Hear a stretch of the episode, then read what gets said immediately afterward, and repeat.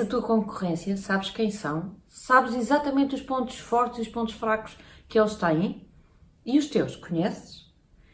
Fica comigo para fazermos este exercício juntos e vais começar a conhecer melhor a ti e a tua concorrência.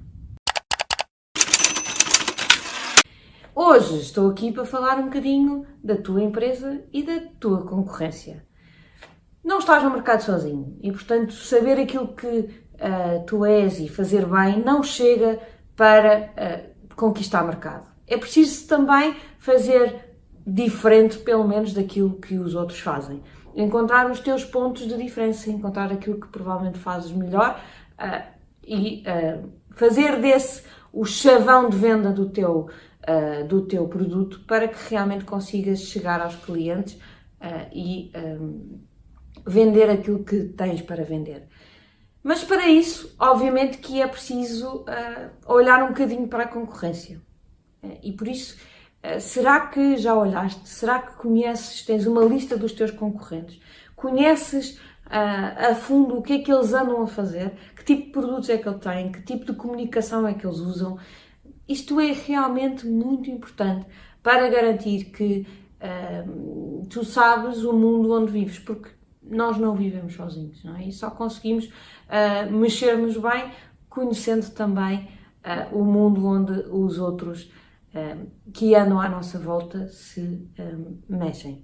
E por isso, aquilo, a primeira parte do exercício, aquilo que eu uh, te um, sugiro que tu faças nos próximos, nos próximos minutos a seguir a ver este vídeo é a lista dos teus concorrentes, uh, exatamente que produtos é que eles uh, têm e onde é que eles põem também as suas propostas de, de venda uh, onde é que eles acham que são melhores ou piores que o mercado e que analises uh, em detalhe aquilo que está à tua volta. Atenção, que muitas vezes a nossa concorrência não são só aqueles que fazem o mesmo que nós. Eu dou um exemplo. Por exemplo, uh, a Pizza Quem é a concorrência da Pizza Obviamente que as outras pizzarias também são concorrência da Pizza mas principalmente as pizzarias de fast food. E há um grande concorrente que a Pizza Hut nunca tira debaixo do olho, que se chama McDonald's. Faz efetivamente um produto totalmente diferente, mas na verdade responde à mesma necessidade do cliente. O cliente tem fome, o cliente procura uh, uma comida rápida, provavelmente um ponto de diversão uh, para os miúdos, enfim, algumas características que a Pizza Hut partilha com o McDonald's. Quando eu tenho fome, eu posso optar por diferentes comidas, mas não deixo de estar a suprir a mesma necessidade que é o facto de eu ter fome. E por isso, quando olhas para a tua concorrência, não olhes só para aqueles que fazem o mesmo do que tu. Olha para aqueles que estão a, a, a responder às necessidades, às mesmas necessidades dos clientes de que tu também estás. Esses sim são os teus concorrentes. Esses são aqueles para os quais tu tens que olhar com alguma atenção. Depois, olha também para ti. E olha para ti com um olhar uh, realista. Vê a realidade como ela é. Uh, e para isso, uh, sugiro que façamos a velha, mas tão útil análise SWOT. SWOT em inglês e no outro dia, um cliente meu, eu nunca tinha ouvido dizer, confesso, uh, disse-me que era a análise fofa.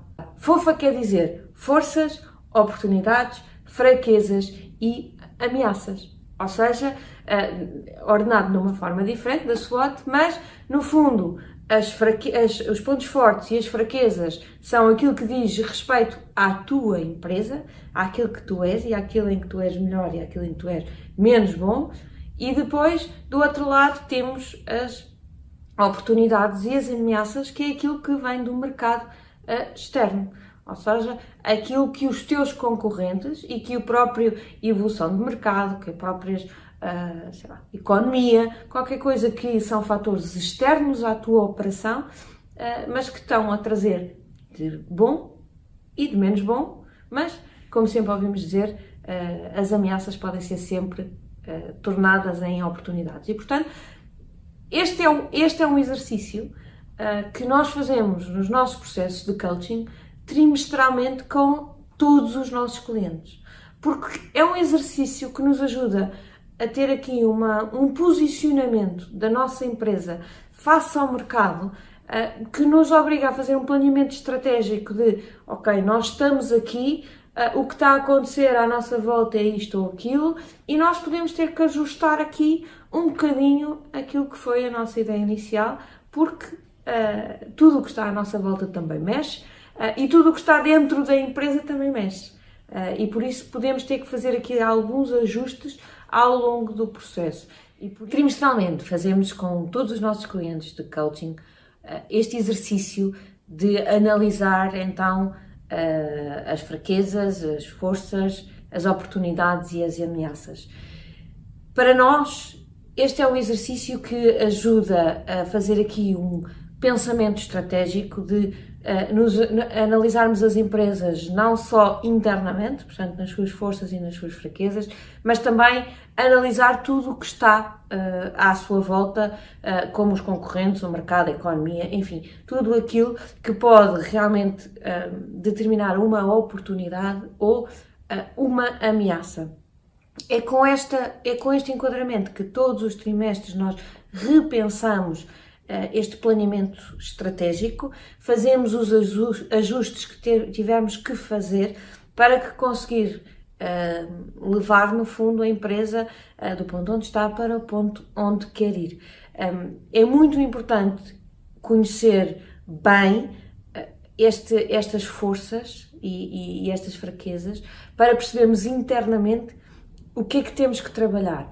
É muito importante perceber externamente quais são as ameaças que estão a aparecer ou quais foram as oportunidades que se abriram, aquelas novas e que são aquelas em que nós vamos uh, pôr a nossa atenção no próximo trimestre. O mundo está em movimento e este movimento é muito rápido.